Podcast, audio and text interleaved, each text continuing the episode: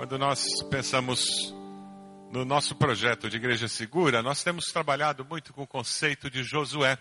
E hoje pela manhã nós falamos sobre a queda das muralhas de Josué, por isso que vocês estão vendo as muralhas caídas aqui. E hoje à noite nós vamos falar sobre Raabe, a única cidadã de Jericó que nós temos o nome.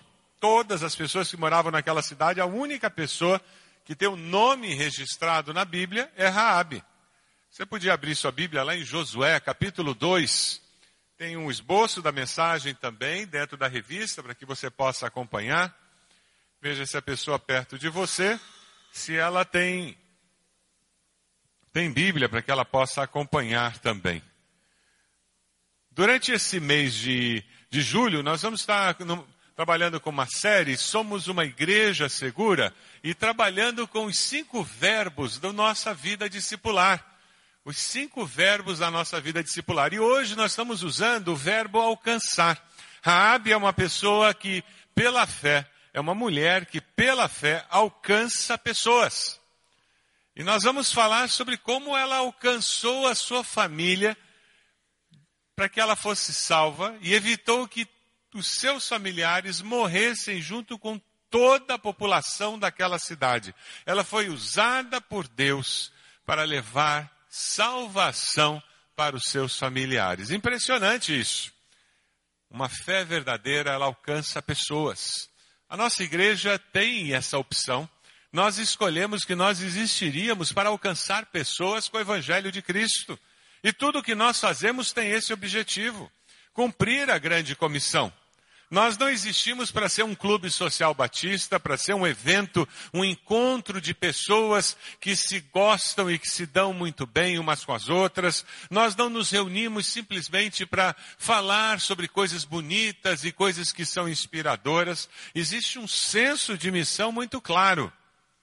E quando nós começamos a usar o termo igreja segura, nós o fizemos pensando nas exigências do corpo de bombeiro. E foi tudo isso que nos fez começar toda essa grande reforma que nós estamos vivendo. Mas sabe, conversando com o pastor Márcio, o pastor Marcos e os pastores do colegiado depois, nós começamos a ver que o termo igreja segura vai muito mais além do que simplesmente cumprir as exigências dos bombeiros. Nós somos sim uma igreja segura. Uma igreja onde você pode trazer amigos não crentes, porque é seguro trazê-los aqui. É um ambiente saudável, não é verdade? Nós somos uma igreja segura porque você pode ouvir mensagens, participar de classes de estudo bíblico e o que vai ser ensinado ali é doutrina sadia da palavra, não é verdade?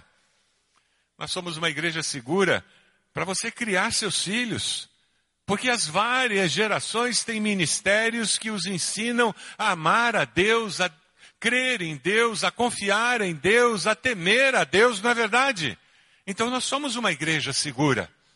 Nós somos uma igreja segura em várias dimensões, muito mais do que simplesmente porque nós cumprimos as exigências do corpo de bombeiros. Nós somos uma igreja segura porque nós cuidamos uns dos outros. E lá na célula isso acontece de uma maneira prática, simples e muito rápida.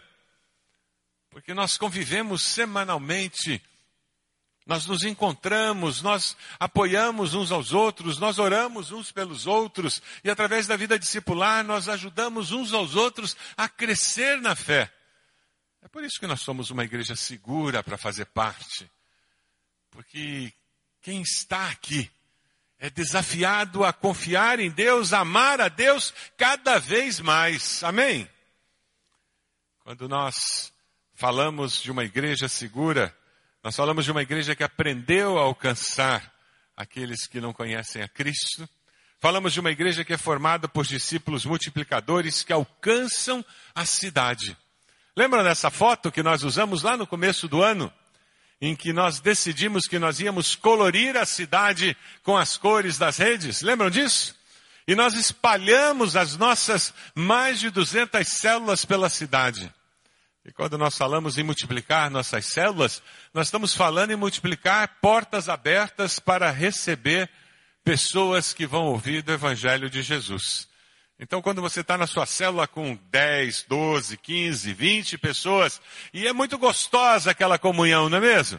Mas é só uma porta que está aberta.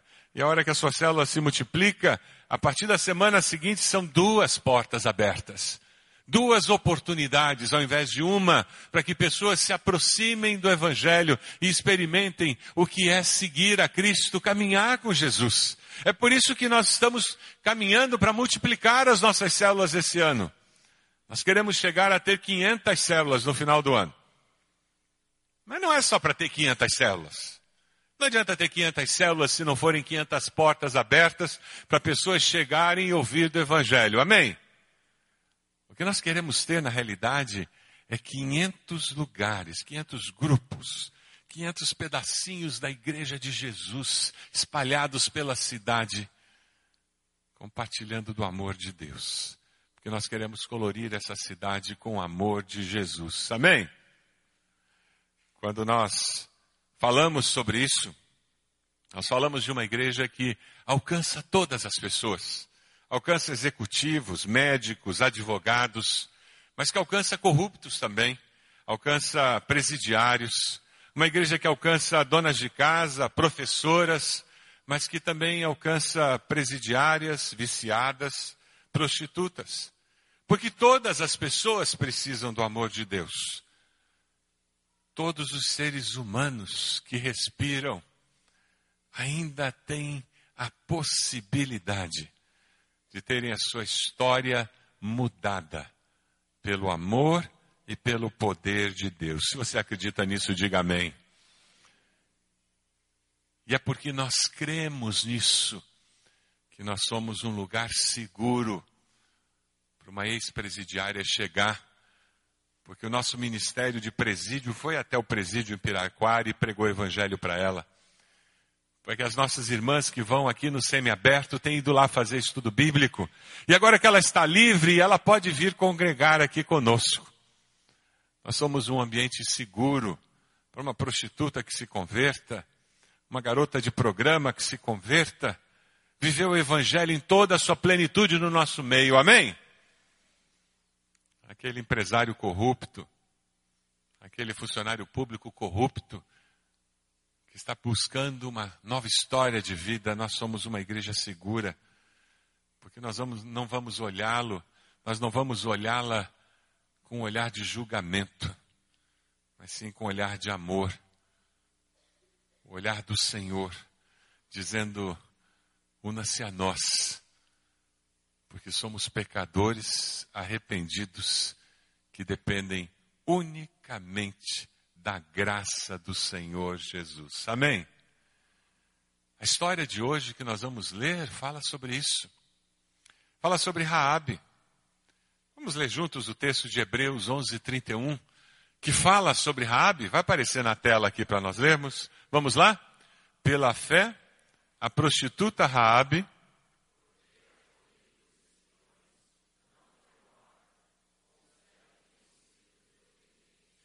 Rabi correu riscos porque ela confiava em Deus. Ainda era prostituta, ainda era dona de uma hospedaria onde funcionava o bordel. Mas ela ouvia ouvir as histórias do Deus de Israel e disse: esse Deus é de verdade, é para valer. Quando os espiões chegaram lá, ela disse: é a minha chance. É a minha chance de confessar que eu confio nesse Deus. Por causa disso, ela salva a sua família. Porque família pode ser usada para salvar a família. Você acredita nisso? Veja esse vídeo aqui que nos mostra como família pode salvar.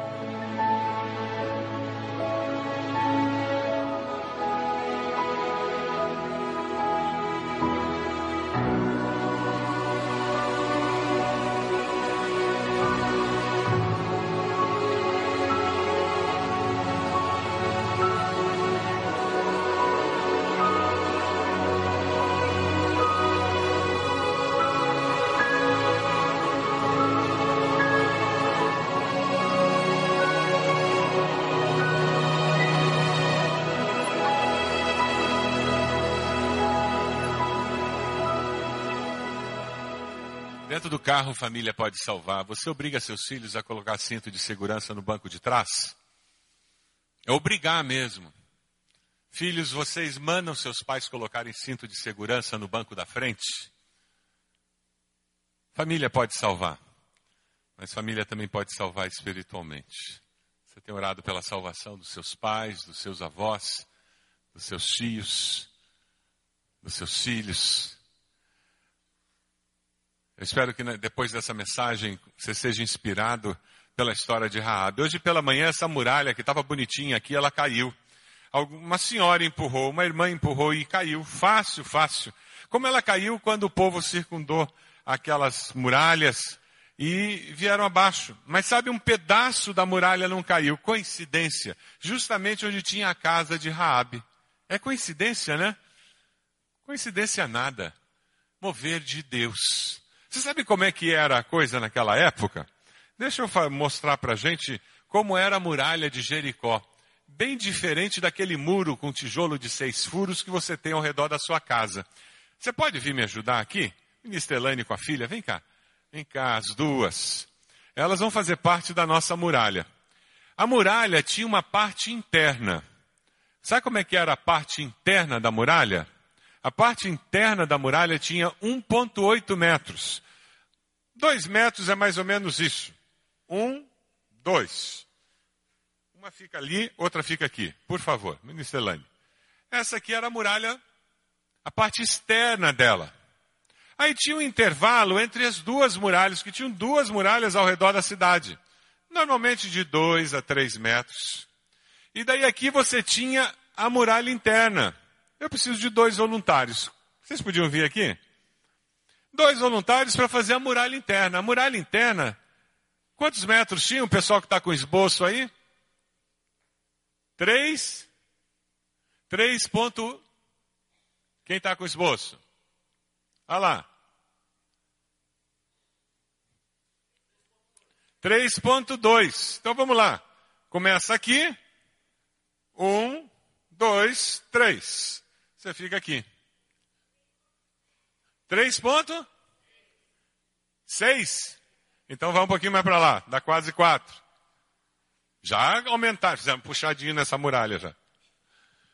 É mais ou menos isso. Então você imagina, do lado de lá estava o povo de Israel, a muralha de fora, um vão entre as duas muralhas, a muralha de dentro e a cidade de Jericó. 3,2 hectares de cidade. Era uma cidade grande, muita gente. O povo mais pobre morava em cima da muralha. Não tinha polícia pacificadora naquela época. Eles moravam em cima da muralha. O pessoal caminhava pela muralha e tinha. Só que pessoal começava a fazer puxadinho, porque essa área aqui embaixo era para caminhar. Aí eles uniam as duas muralhas. Olha quanta área aqui. Dava para fazer um bom quarto, né? A casa de Raabe tinha janela até aqui. Tanto que ela coloca a corda vermelha e os vigias descem por lá. Mas veja o perigo de você ter uma casa aqui as flechas que vinham de lá, qualquer coisa que viesse do inimigo, pegava primeiro a sua casa. Antes de chegar na cidade. Mas Raabe, ela tinha uma hospedaria, por isso que os espiões ficaram lá. O movimento era bastante grande, então eles foram para lá porque eles não iam ser reconhecidos.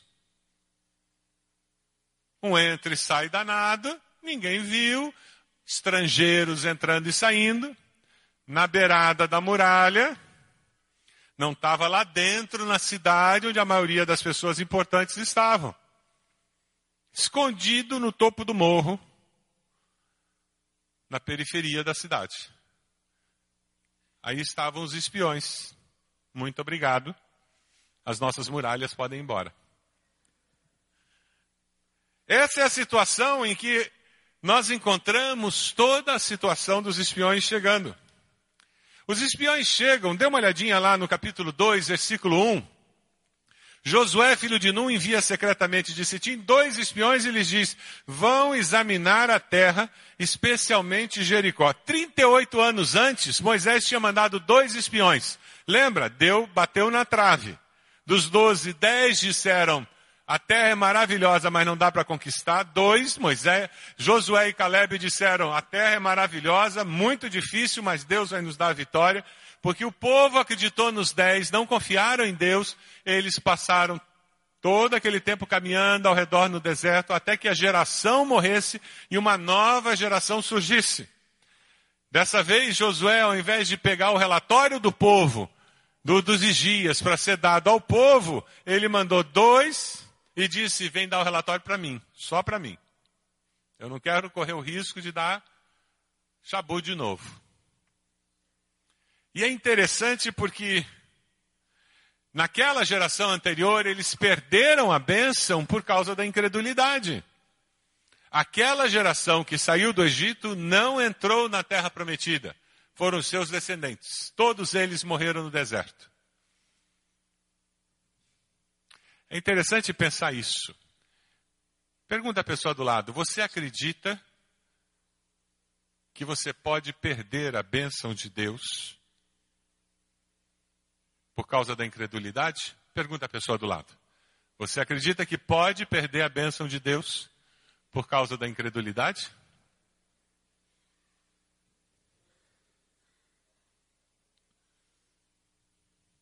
A gente não gosta muito de pensar nisso, né?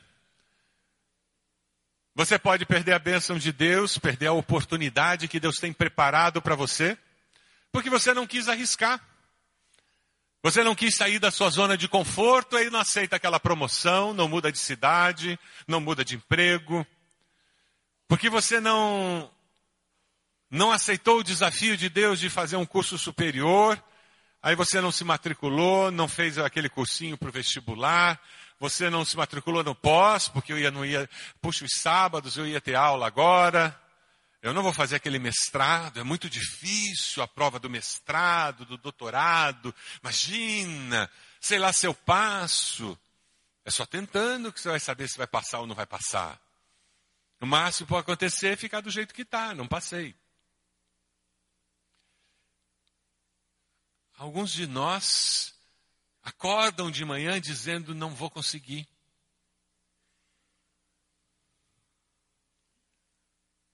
A palavra de ordem é: o Senhor é contigo. Diga para essa pessoa do lado: o Senhor é contigo. Para com essa história de perder oportunidade de graça. Confie em Deus. Confie em Deus, porque Deus vai fazer o milagre. Veja lá o versículo 1 continua que eles foram, entraram na casa de Raabe e passaram a noite ali. Todavia o rei de Jericó foi avisado, alguns israelitas vieram aqui essa noite para espionar a terra. Diante disso, o rei de Jericó enviou mensagem a Raabe, mande embora os homens que entraram em sua casa, pois vieram espionar a terra. Mas a mulher, que tinha escondido os dois homens, respondeu a verdade, que os homens vieram a mim, mas eu não sabia de onde tinham vindo. Ao anoitecer, na hora de fechar a porta da cidade, eles partiram, não sei por onde foram, corram atrás deles, talvez alcancem. Ela, porém, os tinha levado para o terraço, os tinha escondido sobre os talos de linho que havia arrumado lá. Os perseguidores partiram atrás deles pelo caminho que vai para o lugar da passagem do Jordão, e logo que saíram, a porta foi trancada. Os espiões estavam lá escondidos. Rabi corre um risco enorme escondendo os espiões, mas ela faz isso porque ela sabe no coração dela que Deus vai conquistar Jericó. Ela confiava em Deus, ela disse: Com Deus eu estou segura. Nós estávamos naquela época lidando com uma situação de morrer ou matar. Hoje pela manhã eu falava sobre isso, nós temos muita dificuldade de ler os textos do Velho Testamento, e às vezes você encontra amigos que começam a ler o Velho Testamento e diz que Deus é esse, é muita matança no Velho Testamento. Ora, quatro mil, seis mil anos de diferença entre a nossa cultura e aquela cultura, a gente não consegue entender mesmo. Embora esteja no noticiário, é só você ver o pessoal do ISIS, ver o pessoal lá do Boko Haram, você encontra uma cultura muito próxima àquela cultura do, do Velho Testamento. Ou mata ou morre. A cosmovisão do pessoal do ISIS, desse movimento que, que tem lá no Oriente, é assim. Eles acreditam que ou eu mato você ou você vai me matar. É assim que eles veem a vida. Ou você é meu amigo ou meu inimigo. Não tem jeito de convivermos pensando diferente. Ou você concorda comigo ou você é meu inimigo. Naqueles dias, ou o povo de Deus acabava com a população de Jericó, ou eles acabariam com o povo de Deus. E toda a conquista da terra, da terra prometida tem esse viés cultural por trás. E Deus se revela na história dentro de um contexto cultural. É por isso que a Bíblia tem uma revelação progressiva que vai acontecendo e Deus vai se revelando dentro do contexto cultural até o momento em que Cristo se torna a revelação máxima de quem é Deus. É interessante porque aquela mulher confia na proteção de Deus e a sua fé se manifesta em obras e ela faz alguma coisa porque ela confia que Deus vai cuidar dela. Ela não tinha uma fé que era só de blá, blá, blá, blá, blá, blá. Conhece gente assim? Tem um discurso lindo, mas na prática o cristianismo daquela pessoa é zero. Vamos ler juntos um texto de Tiago que trabalha com esse conceito e usa Raabe. Vamos lá? Caso semelhante é o de Raabe, a prostituta. Não foi ela justificada pelas obras, quando acolheu os espias e os fez sair por outro caminho? Assim como o corpo sem espírito está morto, também a fé. Qual é o seu tipo de fé? A sua fé é só para discurso na igreja, discurso bonito para amigos, ou é uma fé que funciona? Na hora em que o problema chega em casa, você confia ou desespera? Da úlcera ou você tem paz no coração? Você agride todo mundo porque você está nervoso ou a tua fé faz você ir para o quarto, dobrar o joelho para buscar a paz de Cristo que excede todo entendimento, porque você está muito nervoso? A sua fé funciona ou ela é só decorativa? Esse é o desafio da mensagem hoje. Uma prostituta, pessoa que nós normalmente não, não tendemos a pensar que alguém que possa vir a ter uma fé que seja relevante, mas ela tinha uma fé que se transformava em obras.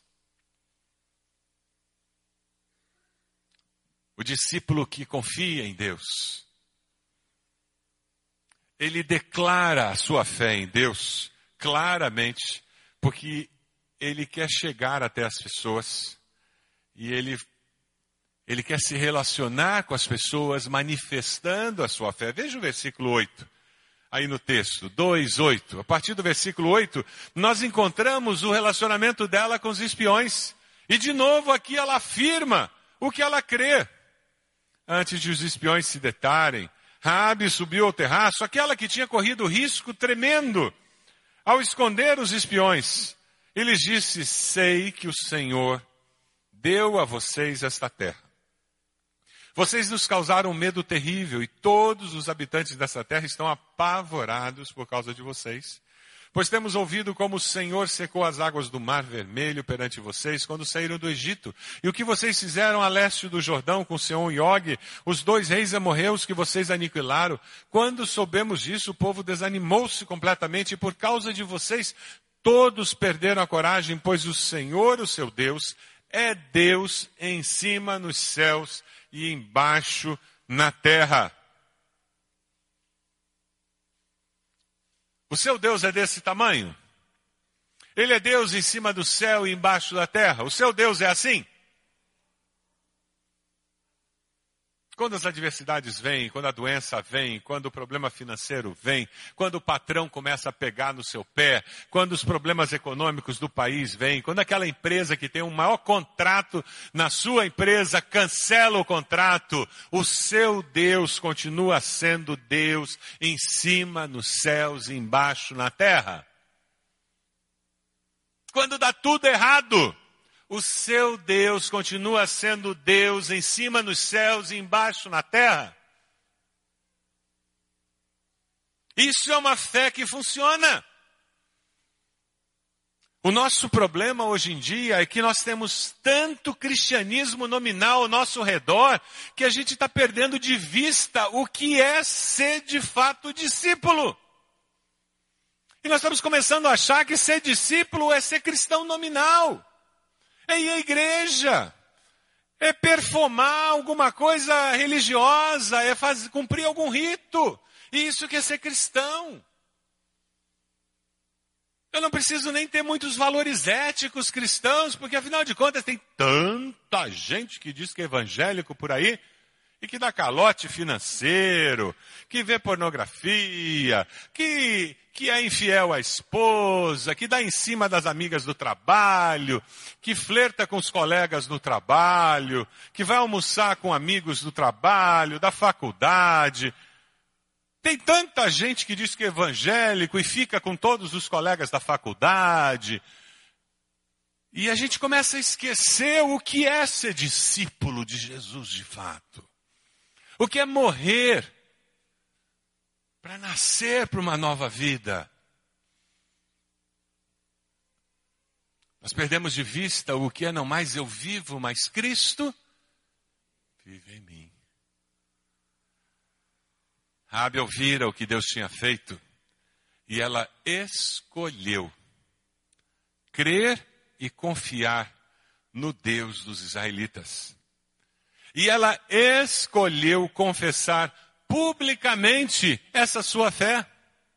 Ela escolheu crer, confessar e mais, começar a agir baseado nessa fé e correr riscos. Porque ela podia ser morta por ter escondido os espias. Ela creu, uma coisa íntima, ela confessou a sua fé, tornou público, e ela começou a agir conforme essa fé que ela teve no interior e essa profissão de fé. Percebe as três dimensões que ela começou a viver? Romanos 10, 9. Vamos ler juntos? Se você, que Jesus é Senhor,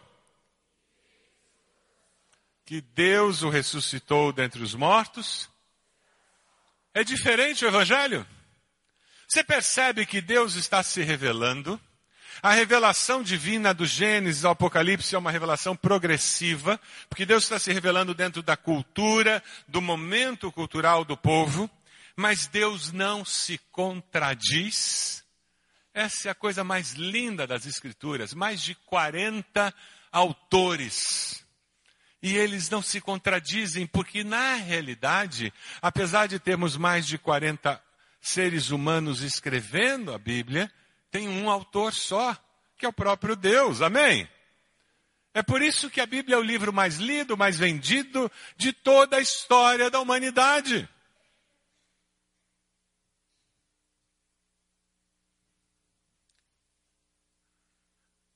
Romanos 10, 17 diz: Consequentemente, a fé vem pelo ouvir a mensagem, e a mensagem ouvida mediante a palavra de Cristo. É por isso que nessa igreja você é incentivado a ler a Bíblia. Por falar nisso, saiu a Filipeta aqui do, do Clube da Bíblia desse bimestre, que tinha atrasado semana passada, está disponível ali para você pegar. É por isso que a gente incentiva você a ler a Bíblia num ano, ler o Novo Testamento num ano. É por isso que a gente incentiva as pessoas a participarem de classe de estudo bíblico, do CFI. É por isso que a gente diz, se matricule, faça parte disso. Organize um grupo de estudo bíblico na sua célula, o grupo de homens, grupo de mulheres, grupo do Crown, grupo de casais. Estude a Bíblia, estude princípios bíblicos, porque essa palavra alimenta a nossa alma ela é a maior vacina contra o pecado que existe. Ou essa palavra me afasta do pecado, ou o pecado me afasta dessa palavra. E se você já tem caminhado com o Senhor algum tempo, você sabe do que eu estou falando. Quando existe pecado não confessado no nosso coração, quando nós começamos a nos desviar dos caminhos do Senhor, naturalmente, nós começamos a deixar de lado a leitura da palavra. Não é verdade? Ah, mas quanto mais perto do Senhor, mais prazer nós temos com a leitura da palavra. E começamos a descobrir o que o Senhor diz, que ela é mais doce do que o mel porque dos seus pecados e iniquidades não me lembrarei mais, diz o Senhor. Assim como aquela mulher prostituta ia experimentar a graça, o perdão, a misericórdia de Deus. Nós também dependemos disso. Aquelas misericórdias que se renovam a cada manhã. Que quando a gente acorda, Deus nos diz: Bom dia, meu filho, minha filha. Vamos começar tudo de novo. Mais um dia para você descobrir como eu te amo. Mais um dia para você descobrir o que eu posso fazer com você. É assim que Deus cuida de nós. Mais um dia para você ser surpreendido pelo meu agir na sua vida. Esse é o Deus que nós servimos. Mas um dia para eu escrever a história da sua vida. É assim que você acorda de manhã? Com essa expectativa do que Deus fará com a sua vida? Porque Deus nos aceita do jeito que nós somos. E Ele nos aceita como nós somos para nos tornar pessoas melhores, para nos ensinar como viver melhor, para nos modificar conforme a imagem do seu filho, para fazer com que aquela pessoa rancorosa consiga amar mais. Aquela pessoa vingativa consiga dar a segunda oportunidade. Aquela pessoa avarenta consiga ser generosa. Aquela pessoa maliciosa consiga ser até ingênua. Porque Deus muda a nossa maneira de ver a vida, de ver as pessoas. Esse é o poder do Evangelho. Se você estivesse organizando um projeto aqui na igreja, organizando uma célula, se você fosse programar alguma coisa para alcançar pessoas, para salvar alguém, você convidaria a Raabe para fazer parte da sua equipe? Uma prostituta que tocava um prostíbulo? Ela seria convidada para fazer parte? Se ela chegasse na sua célula amanhã, terça-feira, quarta, com aquele jeito de prostituta, foi assim que os espias a encontraram. Com aquele jeitão. Como é que a sua célula reagiria? Ela é Rabi. Talvez hoje você não aprove o jeito dela se pintar, se vestir, nem o jeito dela falar. Mas ela vai entrar na linhagem do Salvador.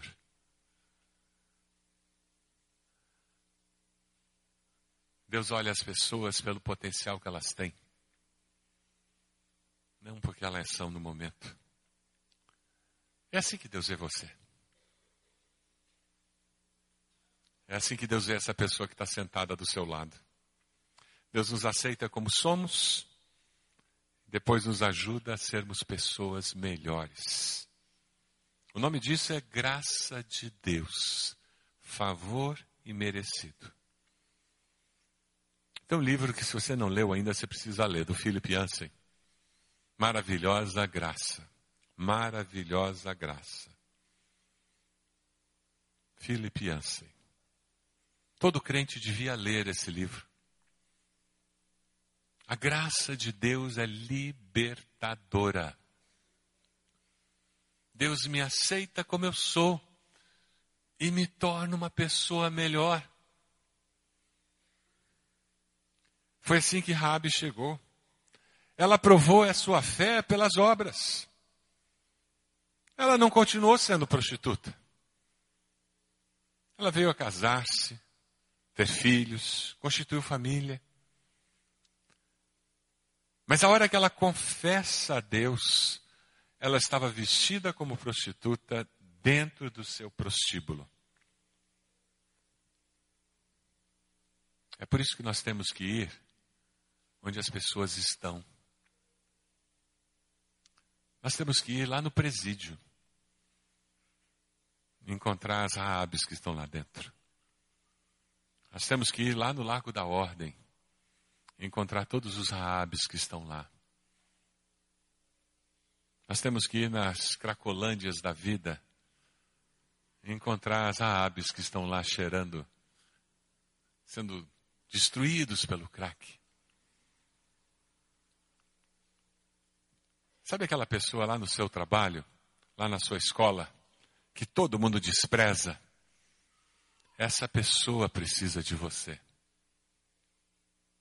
Precisa do amor de Deus através da sua vida. É essa pessoa que você tem que convidar para sua célula. Ai, pastor. É. É essa pessoa que você vai convidar para sua célula. Aquele traste lá do trabalho. Aquele traste da faculdade aquela encrenca da escola. Rabi era encrenca de Jericó. Mas nas mãos de Deus, ela entrou na linhagem do Salvador do mundo. Amém? Sabe, queridos, o discípulo alcança as pessoas que estão ao redor e faz isso porque ele olha a pessoa como Deus a vê. E não como os demais veem. Esse é o nosso exercício diário. Amanhã, quando você olhar o porteiro do seu prédio, olhe-o como Deus o vê. Não como o mobiliário do prédio, mas como um ser humano. Quando você chegar na escola, na faculdade, aquele bedel da faculdade, ele não é mobiliário da faculdade. Ele é um ser humano. Sabe aquele carrinheiro que vai atrapalhar o trânsito? Ele é um ser humano, amado por Deus. Sabe quando aparecer o Zé Dirceu no noticiário? Ore por ele. Ele é um ser humano amado por Deus, por incrível que pareça. O Lula é amado por Deus. A Dilma. Ore por eles e peça para alguém chegar no coração deles com a mensagem. Amém?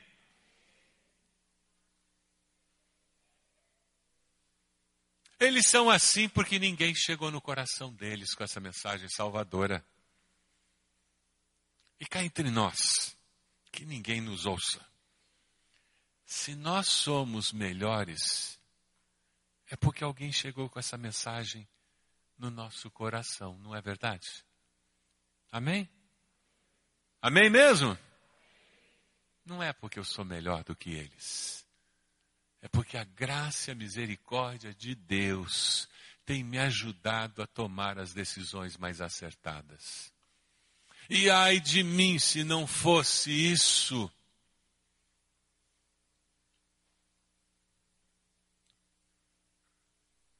Conversava uma vez com um irmão que estava adulterando. É uma das coisas mais difíceis para um pastor. É confrontar um, alguém que está adulterando e depois que ele percebeu que não tinha como negar mais, ele começou a me agredir verbalmente. Quem é o senhor? Como que o senhor pensa que pode me cobrar isso? E nesse momento em que ele começou a partir para agressão verbal, eu disse: só um minutinho, deixe-me esclarecer alguma coisa antes de você falar qualquer outra coisa. E ele parou de falar, eu disse: meu querido, se eu estou falando com você sobre esse seu pecado, é pura e simplesmente pela misericórdia de Deus. Porque poderia ser o inverso. Você poderia estar aqui falando comigo sobre o mesmo pecado. E eu gostaria que, se eu estivesse adulterando, que você, como meu irmão em Cristo, como membro da minha igreja, estivesse me exortando e dizendo: Pastor, te apruma, você vai perder tua família. Você está se afastando dos caminhos de Deus. Eu não estou falando com você porque eu sou melhor do que você, meu querido. Eu estou falando com você porque eu estou com você no mesmo barco. Nós somos discípulos de Jesus. Aí ele se desarmou. E foi quando nós conseguimos conversar. E não é verdade?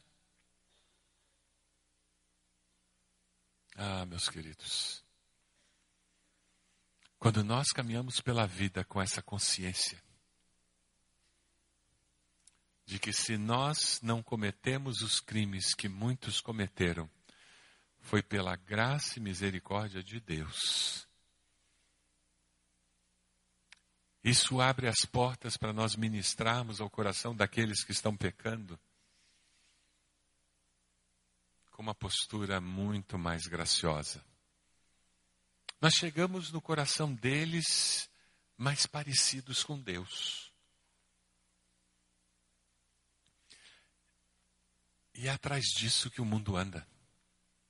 É atrás disso que a sociedade anda. Eles estão cansados de ver dedo em riste. De pessoas dizendo que o certo está errado, que o errado está certo. E eles estão cansados de ouvir pessoas religiosas dizendo vocês estão errados. O que eles precisam é de uma fé que funcione. E pessoas que com coerência digam: Eu não creio assim. O Deus que eu sirvo fala diferente. Eu entendo que você acha que homossexualismo, homossexualidade com uma vida homoafetiva é correta, mas eu as escrituras que eu leio eu entendo diferente, mas com graça.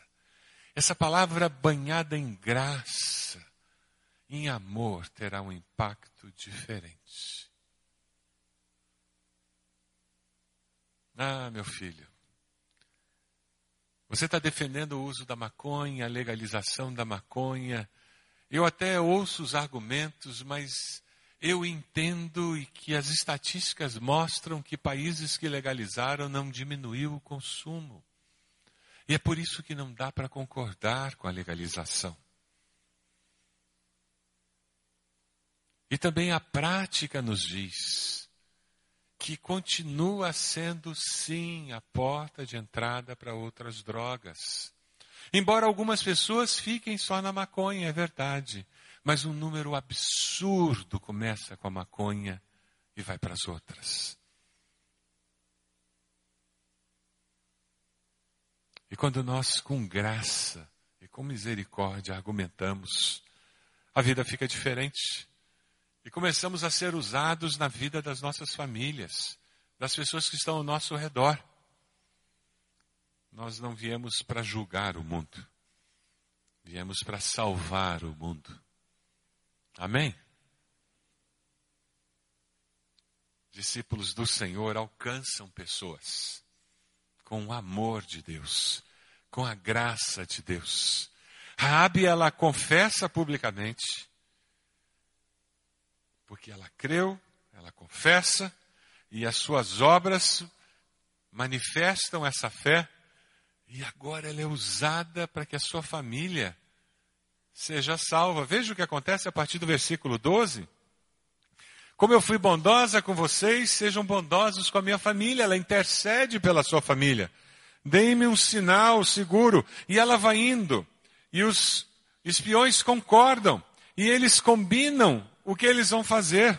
Você coloca ali, naquele, naquela janela, ali da muralha, uma corda vermelha. E nós vamos saber que é o combinado, que você está ali e que a sua família está ali.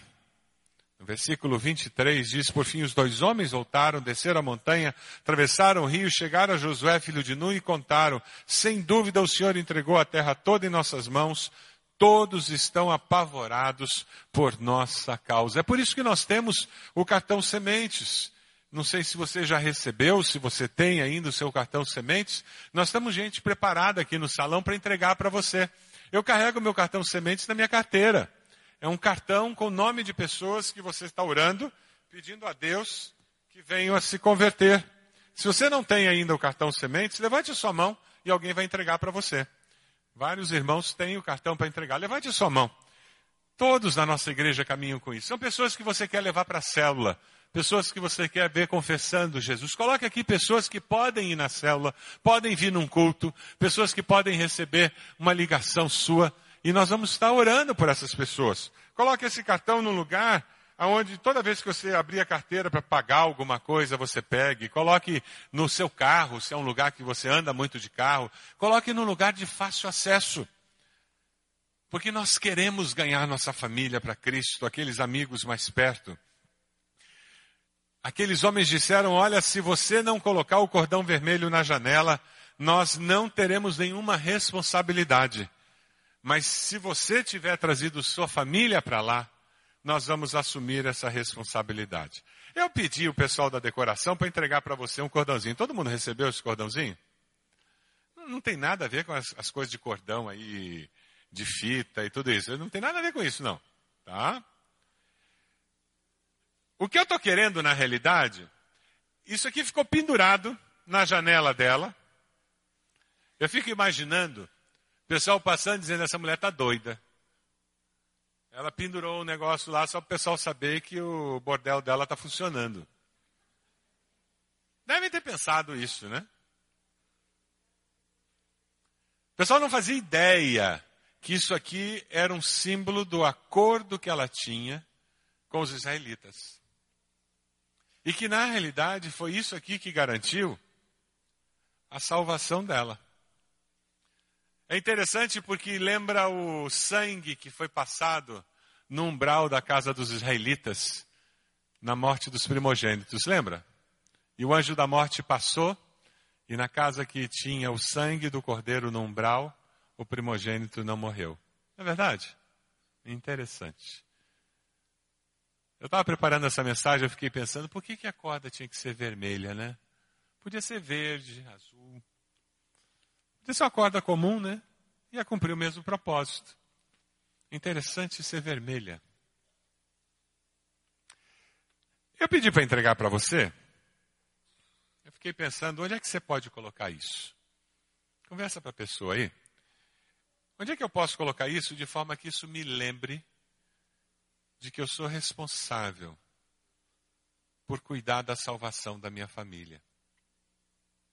Eu sou responsável por levar o Evangelho para os meus familiares.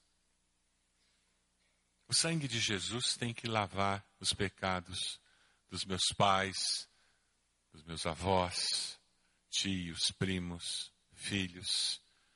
Conversa com a pessoa do lado. Onde é que você podia colocar isso? Para você se lembrar de que você é responsável ela colocou pendurado na janela dela. Porque eles iam chegar e tinham que ver. Onde é que você pode colocar para se lembrar? Conversa com a pessoa do lado aí. É uma coisa muito simples. Dentro da sua Bíblia, que você faz a leitura diária, quem sabe? Talvez na geladeira, não sei como é que vai amarrar isso na geladeira. De repente você é daqueles que passa mais tempo no carro do que fora do carro. Ah, dá para amarrar em algum lugar. Eu não sei. Só tenha cuidado de explicar se tem alguém aí mexendo com macumba, essas coisas, que não tem nada a ver com aquilo, né? Mas sabe, a ideia básica é nós nos lembrarmos. Veja lá Mateus 25, 41. Vamos ler juntos? Então ele dirá aos que estiverem à sua esquerda, malditos, apartem-se de mim para o fogo eterno, preparado para o diabo e seus anjos. Pela mesma palavra, os céus e a terra que agora existem estão reservados para o fogo, guardados para o dia do juízo e para a destruição dos ímpios. Assim como Jericó foi destruída com fogo, esse mundo será destruído com fogo. Vamos lá em Apocalipse? Então a morte e o Hades foram lançados no lago de fogo. O lago de fogo é a segunda morte. Aqueles cujos nomes não foram encontrados no livro da vida foram lançados no lago de fogo. Raabe, a prostituta, aprendeu a amar a Deus, a servir a Deus. Ela tornou-se alguém na linha genealógica do Senhor Jesus. Ela foi adotada pelo povo de Deus passou a fazer parte do povo de Israel. Lá em Mateus diz: Salmão gerou Boaz, cuja mãe foi Raabe. Boaz gerou Obed, cuja mãe foi?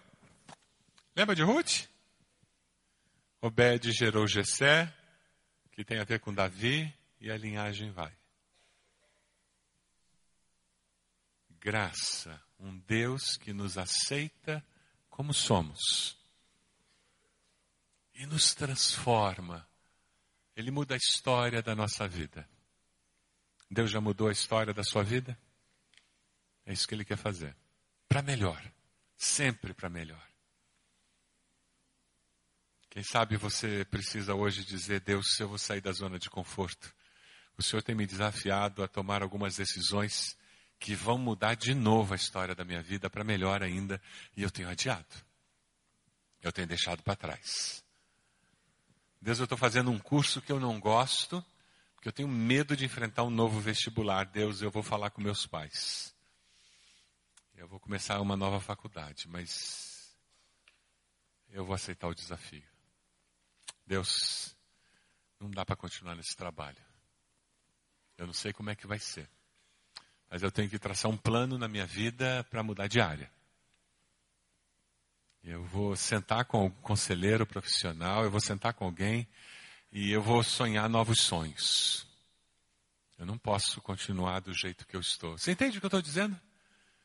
Eu não posso perder oportunidades. Porque os desafios são grandes. Pelo contrário.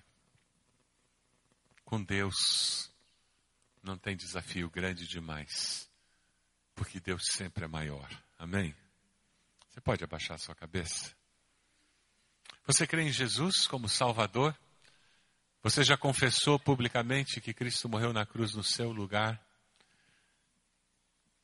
Eu queria desafiar você a fazer uma oração onde você está dizendo: Senhor, eu reconheço que sou pecador, que sou pecadora. Eu reconheço que Jesus morreu na cruz no meu lugar. Eu entrego a minha vida ao Senhor. Eu confesso a Jesus como meu Senhor e Salvador. Você fez essa oração? Levante a sua mão. Onde você está dizendo, pastor, eu aceitei Jesus hoje. Graças a Deus. Pode abaixar. Mais alguém? Levante a sua mão. Onde você está dizendo, pastor, hoje eu estou entregando minha vida a Jesus. Mais alguém? Levante a sua mão. Onde você está? Mais alguém? Quem sabe você está aqui hoje e você precisa assumir um compromisso de orar pela salvação da sua família. Porque sem Cristo é fogo eterno, é condenação eterna. Deus criou o inferno para o diabo e para os seus demônios, não para os seres humanos. Mas aqueles que rejeitam a Cristo nessa vida é para lá que eles vão. Você está assumindo um compromisso de orar diariamente pelos seus familiares, aqueles que não conhecem a Cristo. Levante sua mão. Onde você está? Graças a Deus. Louvado seja o Senhor. Louvado seja o Senhor. Mais alguém? Louvado seja. Quem sabe você veio a esse culto e você tem um grande desafio diante de você. Enquanto você ouvia a mensagem, Deus deixou muito claro para você qual é a mudança que precisa acontecer. Qual é a oportunidade que Deus tem colocado diante de você, aquela porta de oportunidade, e que você tem evitado passar por ela. E Deus está dizendo para você de novo: vá adiante, não temas nem te espantes, porque eu sou contigo. E assim como Josué foi e conquistou Jericó, hoje você está tomando uma decisão de ir e aproveitar a oportunidade. Você vai correr riscos pela fé, confiando no Senhor. Levante a sua mão, se é isso que você está fazendo hoje. Louvado seja o Senhor, louvado seja. Mais alguém? Onde você está? Levante a sua mão. Mais alguém? Glória a Deus, glória a Deus, glória a Deus. Quem sabe você hoje está sendo atingido pela graça de Deus. Ao ver a história de Raabe, você você está dizendo louvado seja Deus porque como ele aceitou Raabe, ele me aceita. Nada do que eu tenha feito faça com que Deus me ame menos. Porque o amor de Deus é incondicional. Ele me ama apesar de mim. Aleluia. E hoje você está dizendo: Satanás nunca mais vai poder me acusar. E a partir de hoje, nunca mais ele vai me separar do amor de Deus. Porque a palavra me promete que nada nos separará do amor de, de Deus, que está em Cristo Jesus, nem altura, nem profundidade, nem poder algum. Nada. Porque eu sou mais do que vencedor por meio de Cristo Jesus.